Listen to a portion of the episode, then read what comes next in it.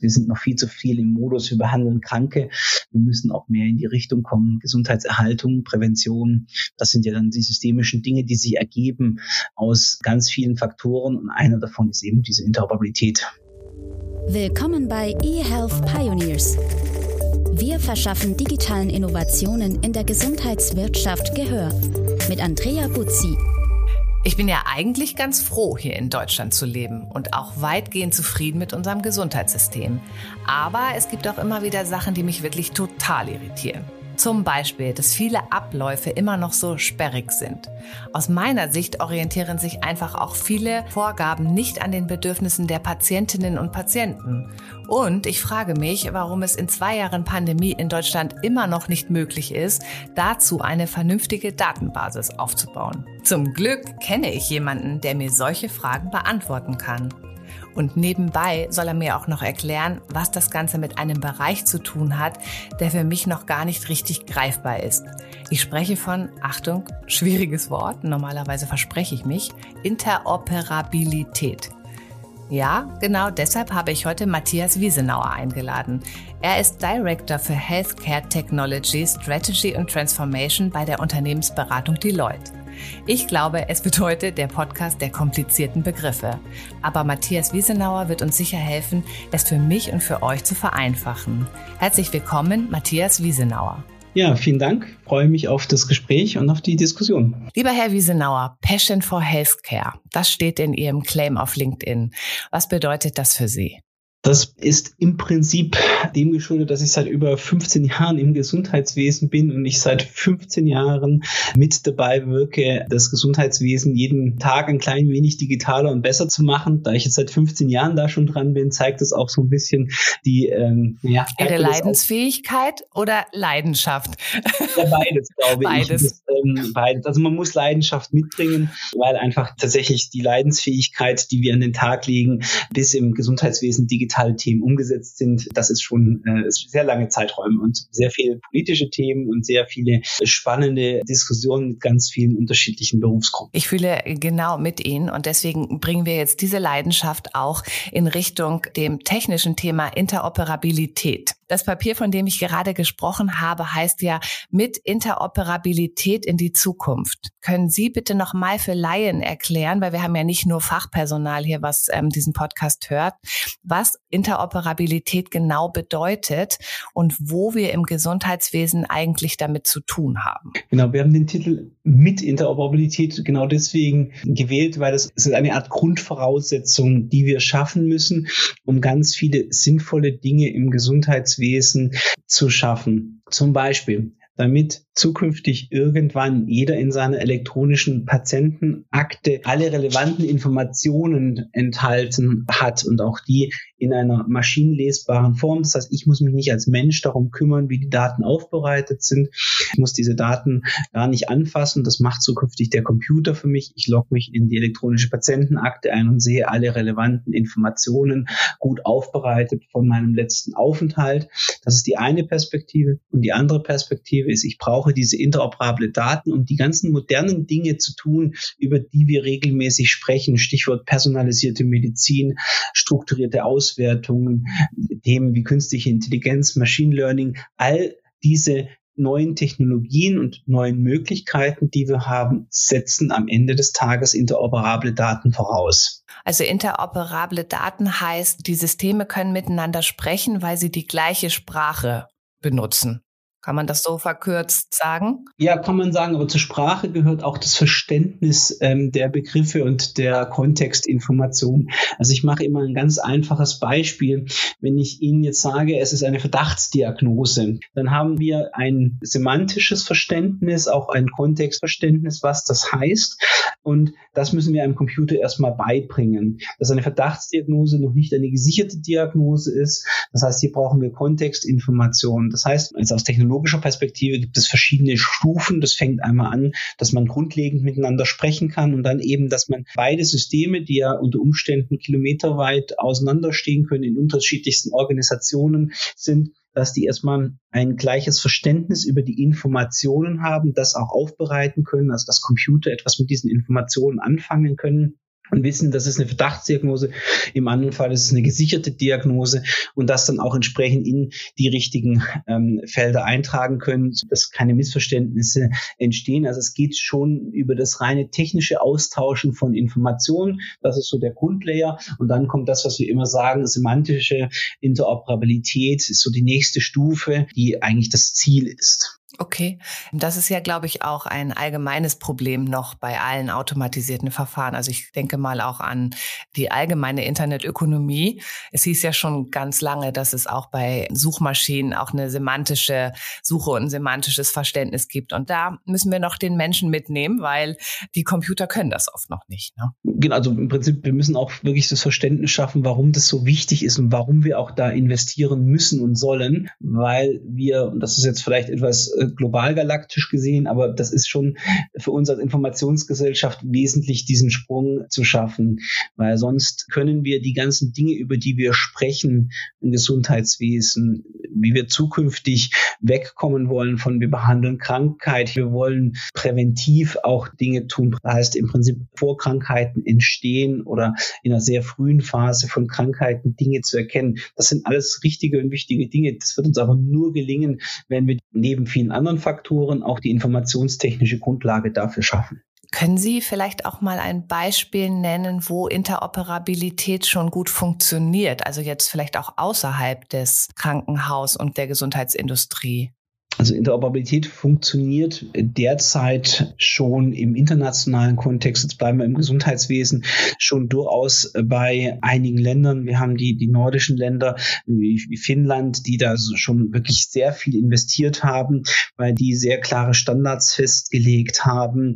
Standards im Sinne von Interoperabilitätsstandards. Finnland, Estland sind da typische Beispiele. Dort haben wir schon einen deutlich höheren Reifegrad und eine deutlich bessere Grundlage für die Dinge, die die wir gerne tun wollen und die die ähm, Länder dann auch tun wollen. Das heißt, wir können schon sagen, wir müssen jetzt nicht zwingend in andere Industrien gucken. Auch dort ist Interoperabilität seit Jahren ein wichtiges Thema. Ich mache immer ein ganz triviales Beispiel bei meinen Studenten. Ich sage, wenn man den Schiffscontainer nimmt mit den zugehörigen Manifestinformationen, die es gibt, dann funktioniert das weltweit. Die Container sind genormt, die funktionieren in jedem Hafen und die Informationen, was in den Containern drin ist, die Frachtpapiere sind auch weltweit eigentlich genormt. Das heißt, das funktioniert auch, wenn man jetzt mal ein ganz triviales Beispiel oder anschauliches Beispiel nimmt, in einem großen Maßstab. Und in diese Richtung müssen wir auch im Gesundheitswesen denken. Das heißt, es fehlen eigentlich Standards. Ist das wirklich das größte Problem und aktuellste Problem mit der Interoperabilität oder gibt es auch noch unsere strukturellen Probleme, die wir insbesondere in Deutschland haben mit den Sektorgrenzen, dem Föderalismus? Was ist da aus Ihrer Sicht das größte Hindernis gerade? Mhm. Also wenn es nur die Standards wären, äh, könnten wir das ja relativ leicht. Na gut, man ähm, müsste dann auch einen Konsens finden. Ne? Klar, ja, klar. Also wir haben gute Standards international. Ich glaube, in Deutschland, wenn wir auf Deutschland blicken, haben wir so zwei, drei zentrale Herausforderungen, die wir lösen müssen. Wir haben ein sehr föderales Gesundheitswesen mit sehr vielen Akteuren, die auch unterschiedliche Aufgaben wahrnehmen und die derzeit daran arbeiten, ganz viele der internationalen Standards auf den deutschen Markt anzupassen.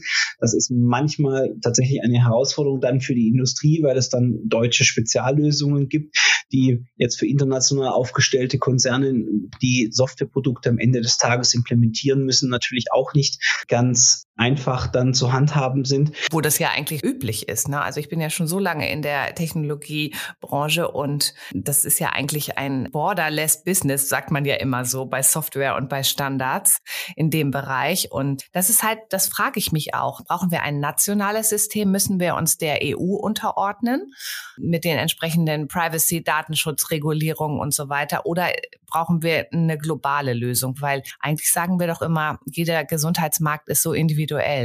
Also ich glaube nicht, dass eine globale Lösung komplett ohne weiteres funktionieren wird. Dazu sind die Systeme einfach inhärent zu unterschiedlich.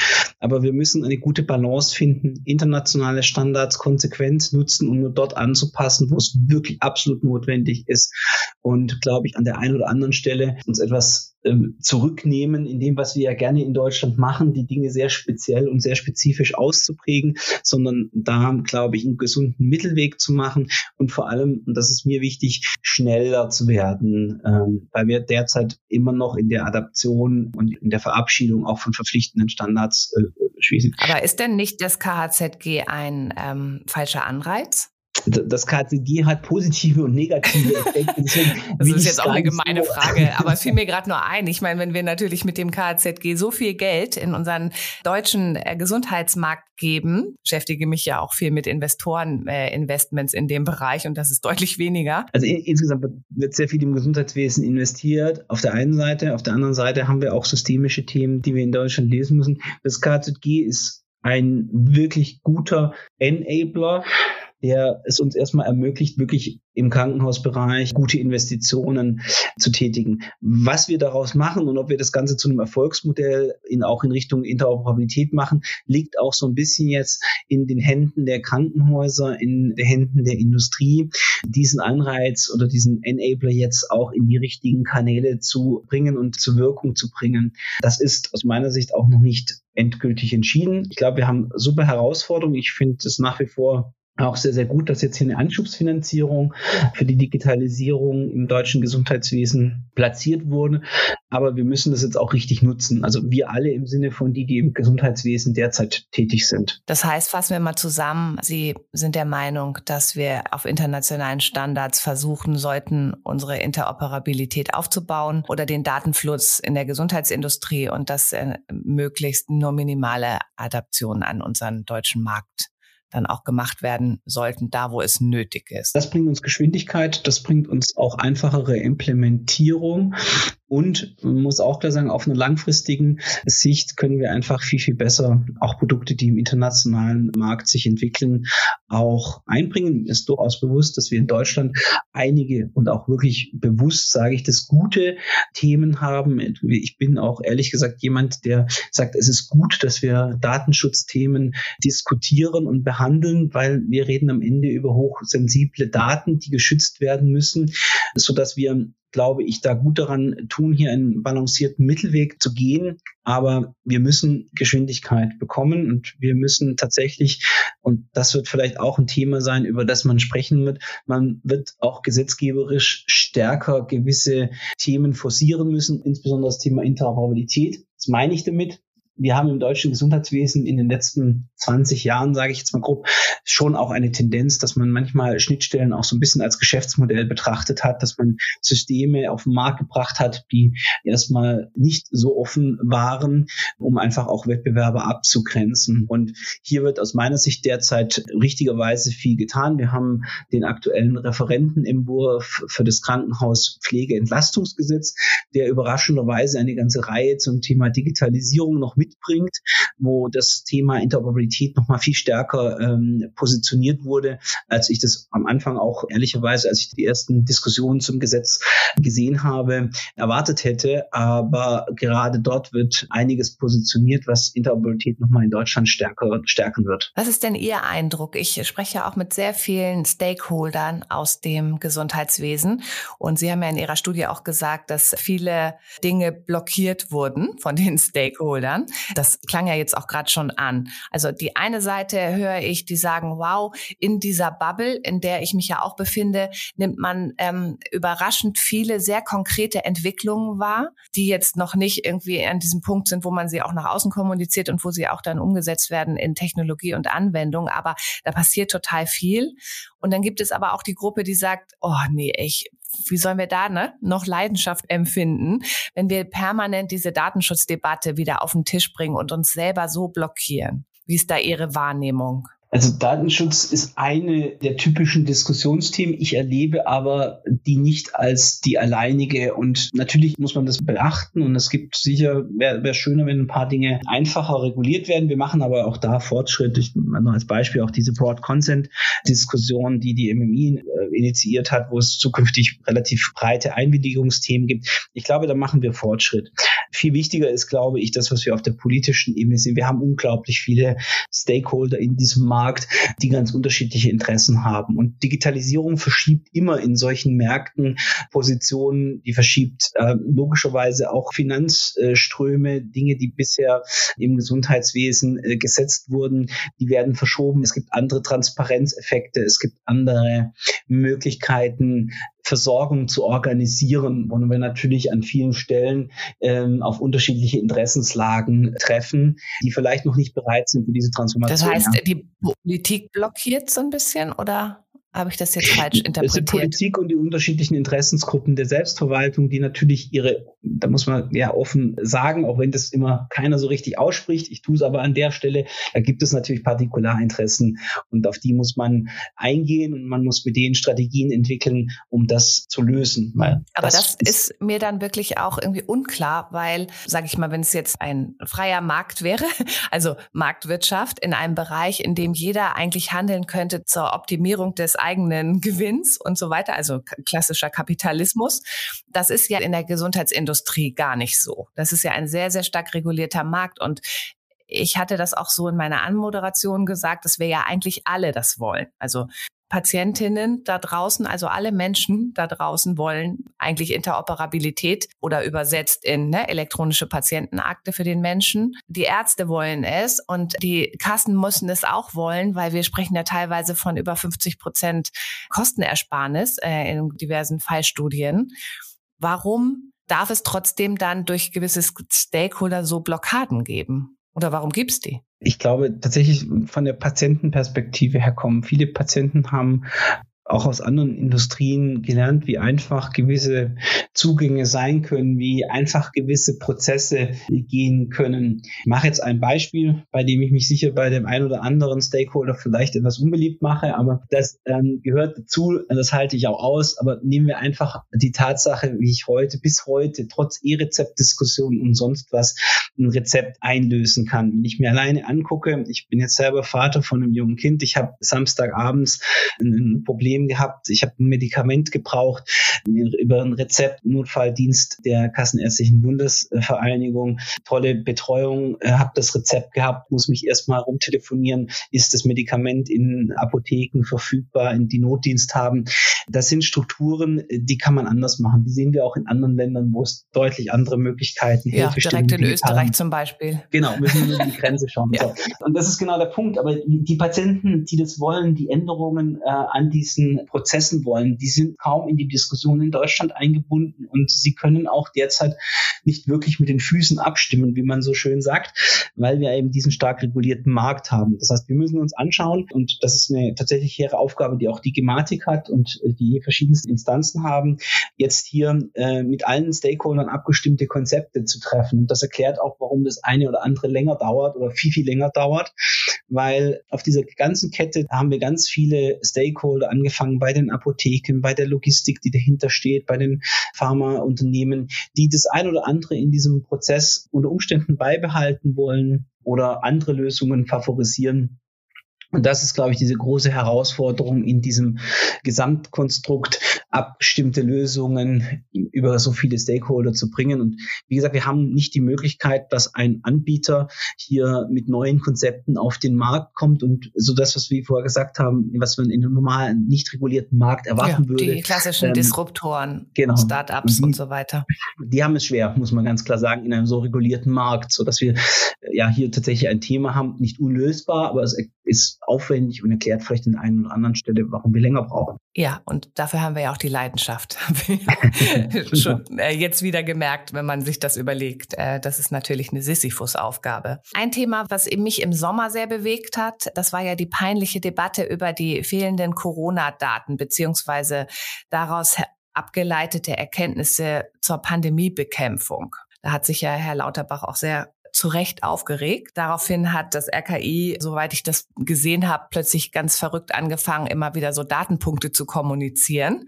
Das fand ich auf jeden Fall einen guten Move als Kommunikationsberaterin. Aber das ist ja eigentlich auch nur eine Folge davon, dass wir mit dieser Interoperabilität noch nicht weiter sind. Kann man das Richtig. so sagen? Ja, definitiv. Ähm, und wir haben auch zwei Jahre Zeit gehabt, im Prinzip ja. da Dinge zu tun, die uns hätten diesen Sommer oder auch letzten Winter schon deutlich bessere Datenpunkte zu geben. Aber das zeigt einfach auch wieder, ich glaube, technisch ist es ist keine Raketenwissenschaft, was wir da gebraucht hätten. Aber es zeigt einfach in diesem Markt mit diesen vielen Stakeholdern, mit den vielen ja, Interessensgruppen, wie schwierig es ist, etwas durchzusetzen, was vermeintlich technologisch relativ einfach zu handhaben, auch bis hin zu den klassischen Föderalismus und äh, Strukturdiskussionen, die wir generell in Deutschland haben. Auch das RKI ist ja nur auf Bundesebene eine Institution, die gar nicht über die notwendigen Ressourcen und Technologieabteilungen. Die sind doch bestimmt eigentlich auch total hilflos und wünschten sich das wahrscheinlich auch anders. Also ich kann es mir gut vorstellen, ich kann jetzt nicht fürs RKI sprechen, aber ich glaube, wir müssen letzten Endes vom BMG ausgehend auch überlegen, wie sehen zukünftig Strukturen auf, die sowas abfedern können, die diese Daten bereitstellen können. Da gibt es jetzt auch sehr viele Diskussionen, aber natürlich immer in Deutschland, wenn wir über Zentralansätze sprechen, haben wir natürlich immer auch eine kleine Föderalismus Diskussion. Da müssen wir auch ehrlich sein. Ja, ich finde es besonders ärgerlich in dem Fall, weil wir natürlich sehr großen Schaden angerichtet haben. Und wenn ich mir dann so vorstelle, wenn man ein bisschen klüger auch Vorsorge hätte treffen können oder so Forecasts hätte machen können, dann hätten wir vielleicht eine kleinere wirtschaftliche Delle und vielleicht sogar auch weniger Menschen, die ähm, ja an Corona gestorben sind. Das ist richtig. Und ich, ich sehe es immer aus der Perspektive. Ich glaube, wir haben auch sehr viel Vertrauen in der Bevölkerung ja. verloren, die dann in teilweise auch skurrile Ausmaße angenommen hat. Aber ich glaube, das Wichtige ist einfach, dass wir jetzt, die in diesem Sektor handeln, auch dieses Vertrauen wieder in den nächsten Jahren zurückgewinnen müssen, indem wir wirklich jetzt die Lösungen, die ja schon da sind, sei es eine elektronische Arbeitsunfähigkeitsbescheinigung, ein E-Rezept, eine E-Paar. Eine Videosprechstunde. Videosprechstunden, dass wir da wirklich konstant dran arbeiten, das auszubauen und gleichzeitig natürlich sicherstellen, dass unten drunter auf, ich sage mal, im Maschinenraum diese Interoperabilität gewährleistet wird und man dann auch die Möglichkeit hat, diese Daten zu nutzen, weil mit Interoperabilität geht es mir eigentlich darum, dass wir die Daten in einer vernünftigen Weise nutzen können. Einmal zum, zum Wohle des Patienten oder auch zum Wohle unseres gesamten Gesundheitswesens, indem wir diese Daten einfach nutzen für die Gesundheitserhaltung und Versorgung, die wir oft in Deutschland mit meiner Perspektive auch so ein bisschen vernachlässigen. Also wir sind noch viel zu viel im Modus, wir behandeln Kranke. Wir müssen auch mehr in die Richtung kommen. Gesundheitserhaltung, Prävention, das sind ja dann die systemischen Dinge, die sich ergeben aus ganz vielen Faktoren. Und einer davon ist eben diese Interoperabilität. Es gibt ja in Ihrer Studie auch ein Beispiel. Lucy, habe ich das eigentlich richtig ja. ausgesprochen? Es schreibt ja. sich L-U-S-C-I-I. Lusky, Lusky, äh, genau. Lusky. Sehr interessant. Wollen Sie vielleicht kurz vorstellen, die Fallstudie. Daraus habe ich auch die Zahl, dass 51 Prozent geringere Krankenhauseinweisungen durch mhm. den Einsatz. Es ist, glaube ich, so eine interoperable Plattform, wo wirklich auch alle Daten zusammenkommen können. Aber Sie können das bestimmt besser beschreiben. Ja, also das ist eine App im Prinzip oder eine Plattform, die entstanden ist, auch in Partnerschaft mit, mit einem Blutdruckmessgerätehersteller. Wir müssen ja ganz klar sagen, Bluthochdruck und die koronalen Herzkrankheiten, die sozusagen im Zusammenhang auch stehen, ist ja eine der großen, neben Diabetes, ist zum Beispiel eine der großen Volkskrankheiten. Das heißt, hier in diesem Bereich hat man wirklich ein, ich sag mal, komplettes Konzept aus telemedizinischer Betreuung und natürlich der App, die Daten, Bluthochdruck bzw. Blutdruck, erstmal Herzfrequenz, EKG, auch verschiedene Relationsdaten wie Emotionsdaten, Schmerzen, Gewicht, aber auch äh, für Diabetiker Blutzuckerwert letzten Endes automatisch in eine Plattform übertragen, dort auch ähm, interoperable Standards nutzt. Und jetzt haben wir jemanden, der, der letzten Endes da drauf guckt auf diese ganzen Daten und dann tatsächlich, wenn sich Daten verschlechtern, wenn sich Krankheitsbilder ergeben, letzten Endes auch tatsächlich darauf hinwirken, den Patienten möglichst früh in eine entsprechende Behandlung, sei es beim Hausarzt oder dann im Krankenhaus, zu bringen und letzten Endes damit weniger Krankenhauseinweisungen natürlich zu haben, weil ich Dinge vorher vielleicht auch im ambulanten Sektor abklären kann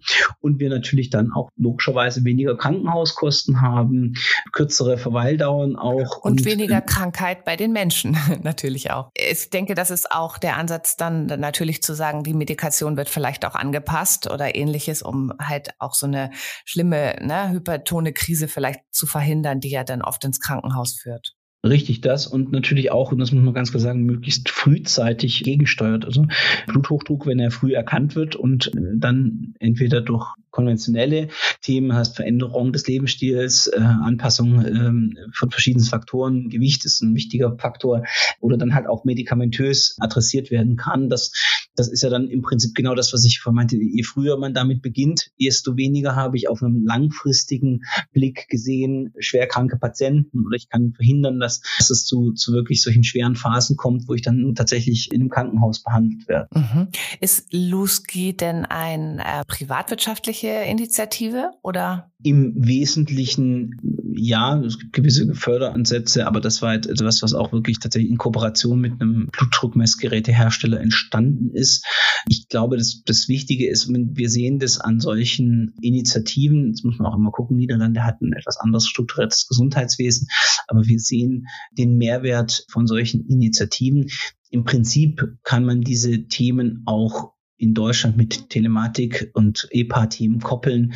Da gibt es verschiedene Möglichkeiten. Aber das Wichtige ist an der Stelle einfach, es ist ein komplettes Konzept, was wirklich so aus Technologie besteht, aber auch aus natürlich Medizinern, aus ja, KI-basierten äh, Erkennungsfunktionen, die dann auch die Arbeit abnehmen, den Ärzten und wirklich dem Arzt nur die Fälle vorlegen, wo sich signifikante Ereignisse abbilden. Das ist schon ein Gesamtpaket und das kann man übertragen, aber auch hier in Deutschland dann wieder die Thematik, wie, wie kriege ich das ins deutsche Gesundheitswesen Rechnungswesen, wie kriege ich das in unsere Strukturen rein. Das sind dann die Überlegungen, die ich und mein Team auch regelmäßig mit den Kunden oder mit Partnern anstellen, weil das ist tatsächlich kein einfaches Unterfangen. Brauchen wir denn auch so, also in meinem BWL-Studium habe ich das ja mal gelernt, so Public-Private Partnership.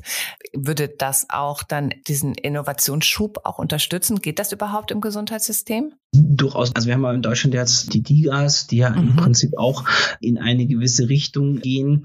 Wir haben aber auch, und wenn am Ende des Tages geht es natürlich auch um Finanzierung der ganzen äh, Themen. Sowas ist jetzt ja auch nicht ohne eine dauerhafte Finanzierung zu machen. Das setzt unser System momentan noch keine Anreize.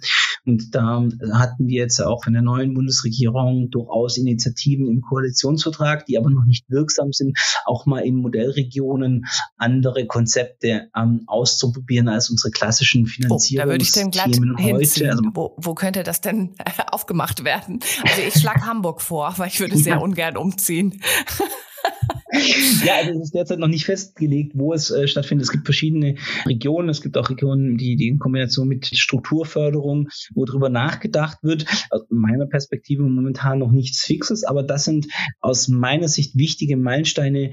Natürlich müssen wir in diesen Regionen wieder das Thema Interoperabilität mitdenken, aber das sind Meilensteine oder ja Ideen erstmal, die wir im Gesundheitswesen nehmen müssen, weil es bringt aus meiner Sicht nichts, die seit 20 Jahren fortdauernde Diskussion, dass DRGs falsche Anreize setzen, dass unser System falsche Anreize setzt, das wissen wir. Ich sage jetzt mal seit 20 Jahren etwas überspitzt.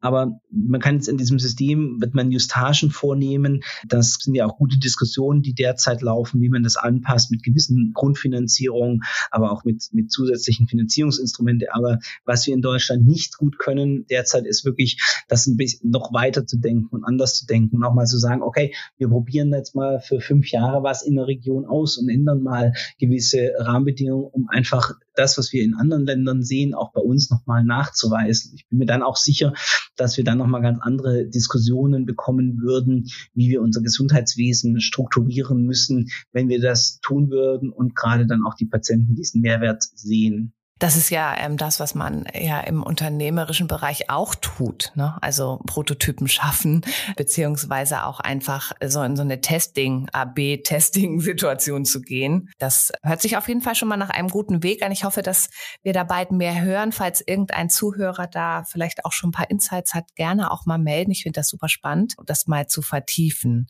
Sie hatten das ja eben schon angedeutet, dass auch strukturierte Datenerhebung natürlich einen medizinischen Fortschritt beziehungsweise beziehungsweise auch die Forschung hin vielleicht auch zu personalisierter Medizin oder auch neuen Therapieansätzen voranbringen könnte. Äh, wie bewerten Sie den Effekt, also Interoperabilität und die Auswirkungen auf unseren medizinischen Fortschritt? Also ich kann ihn gar nicht hoch genug bewerten, weil wir stehen in vielen Bereichen der Medizin, ja, wird mir jetzt vielleicht der ein oder andere widersprechen, aber wir stehen an vielen Stellen noch an sehr grundlegenden Verständnisthemen, wie unser Körper, wie gewisse Zusammenhänge funktionieren. Wir haben enormen Durchbruch jetzt gesehen bei BioNTech, dass wir schon auch an vielen Stellen ähm, sehr großes Innovationspotenzial noch haben und wir noch wirklich erst am Anfang stehen, gewisse Themen zu verstehen, sodass es umso wichtiger ist, diese Sekundärnutzung der Daten, die wir generieren, sowohl bei, bei klinischen Aufenthalte, auch im privaten Umfeld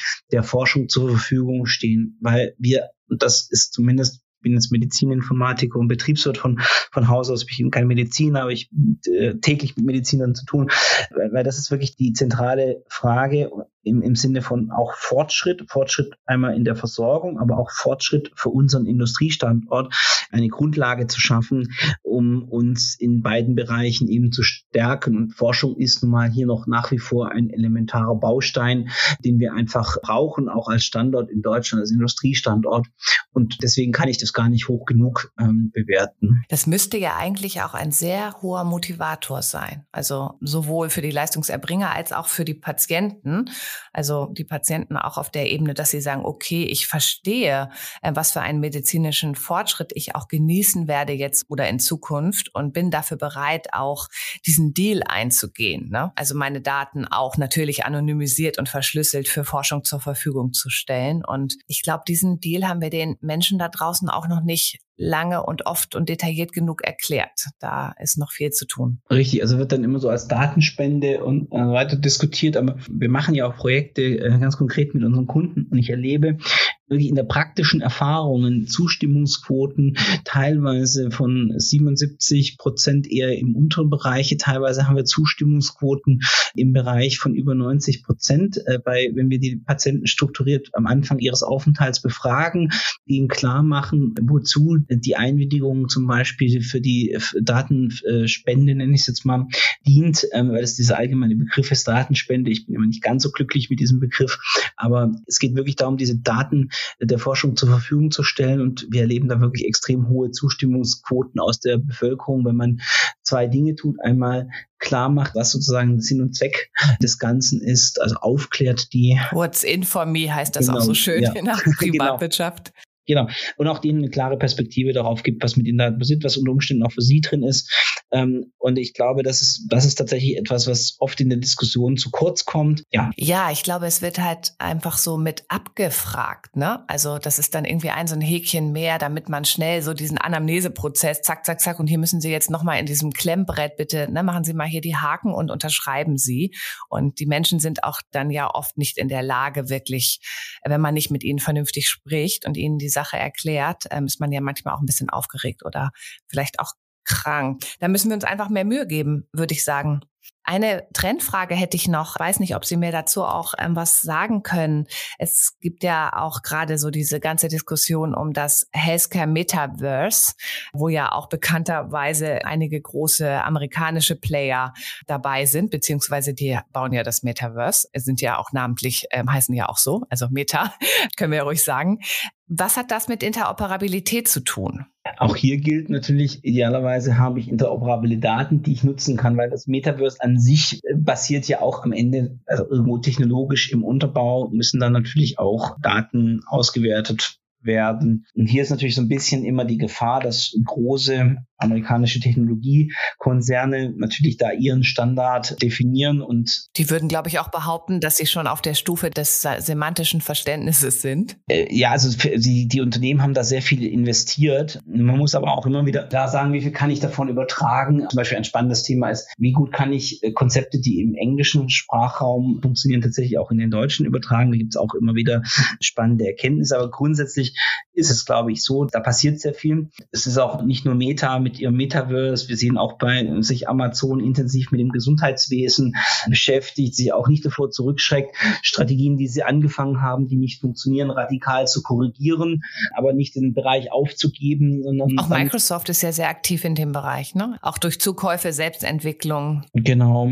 auch Microsoft hat uns mit der Akquise auch von Nuance einen der großen Spracherkennungsdienstleister gekauft, die auch im Gesundheitswesen sehr viel Expertise haben. Wir haben Google, die, die in dem Bereich sehr aktiv sind, weil es ist natürlich ein sehr spannender Markt und wir, wir erleben da sicher in den nächsten Jahren noch Entwicklungen. Auf der anderen Seite müssen wir sagen, wir Europäer haben an vielen Stellen auch ein anderes Wertesystem und haben andere gestrickte Gesundheitswesen. Da müssen wir dann schon auch gemeinsam schauen, was kann man davon übernehmen, was ist der tatsächliche Nutzen oder wer ist der tatsächliche Nutzen auch von gewissen äh, Dienstleistungen.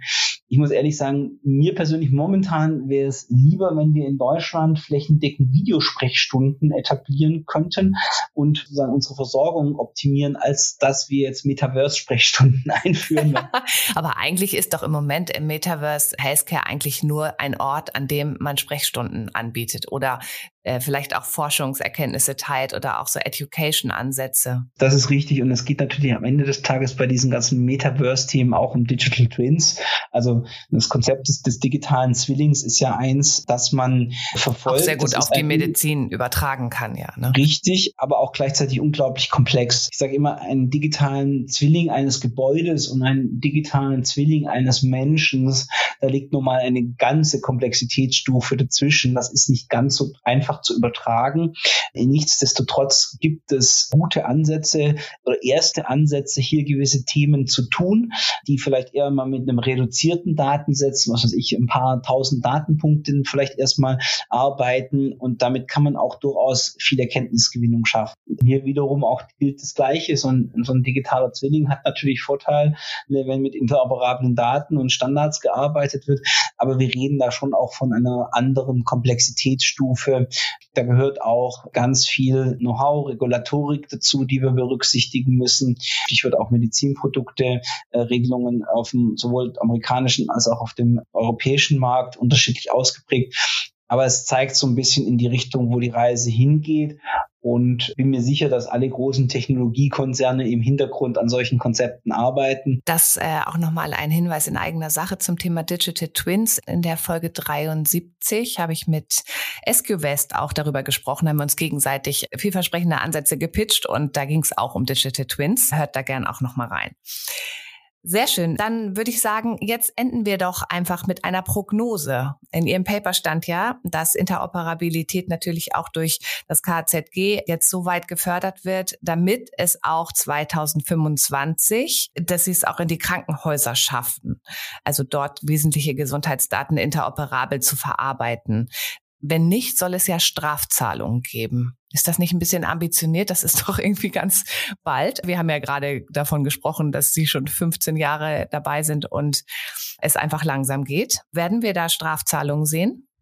Das wird, das, das muss ehrlich gesagt die Politik entscheiden. Wenn Sie mich fragen, ich glaube, wir werden irgendeinen Mechanismus sehen, aber wir müssen auch ehrlich sein. Mit dem Krankenhaus-Zukunftsgesetz schaffen wir jetzt das digitale Fundament in vielen Krankenhäusern.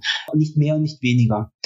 Und ich freue mich ehrlich gesagt auf 25, 26, wenn wir dieses Fundament geschaffen haben, weil dann wird es spannend. Weil dann können wir endlich mit den Daten mal datengetriebene Anwendungsfälle oder wir können neue Modelle äh, ausprobieren. Ich glaube, da werden wir erst sehen, was diese Fundamentarbeit wirklich gebracht hat. Und ich freue mich persönlich darauf, weil das tatsächlich dann spannend wird. Umgekehrt sage ich aber auch, wir machen jetzt die nächsten drei, vier Jahren mit dem KZG noch sehr viel Fundament arbeiten. Das muss uns klar sein.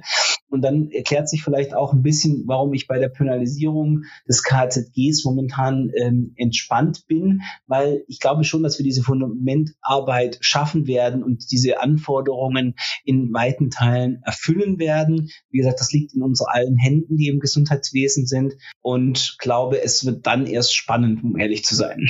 Auf jeden Fall erkennt man die Ernsthaftigkeit auch des Gesetzgebers, dort äh, tatsächlich auch das zu wollen. Und ich glaube, das ist doch auch eine gute Nachricht, äh, mit der wir diesen äh, Podcast auch abschließen können. Ich habe mitgenommen, dass wir internationale Standards auch in Deutschland brauchen für Interoperabilität, ähm, die wir aber natürlich noch anpassen müssen.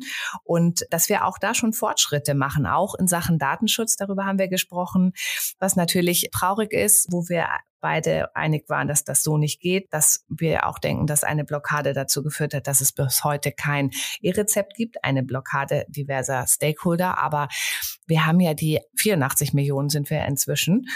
Deutschen Patientinnen ähm, und Eltern und Versorgende, die ähm, natürlich eine große Macht ausüben können. Und die müssen wir stärker einbeziehen, um auch digitale Innovationen voranzubringen. Und ein wunderbarer Satz, mit dem ich hier auch enden würde von Ihnen. Sie möchten lieber eine Videosprechstunde als das Metaverse im Moment in der Debatte haben. Und da stimme ich nur zu. Ganz herzlichen Dank für diesen Podcast, Matthias Wiesenauer. Gerne, vielen Dank, dass ich hier sein durfte. Übrigens, dieser Podcast ist eine Produktion von The Medical Network. Wir verschaffen digitalen Innovationen in der Gesundheitswirtschaft Gehör. Willst du das auch?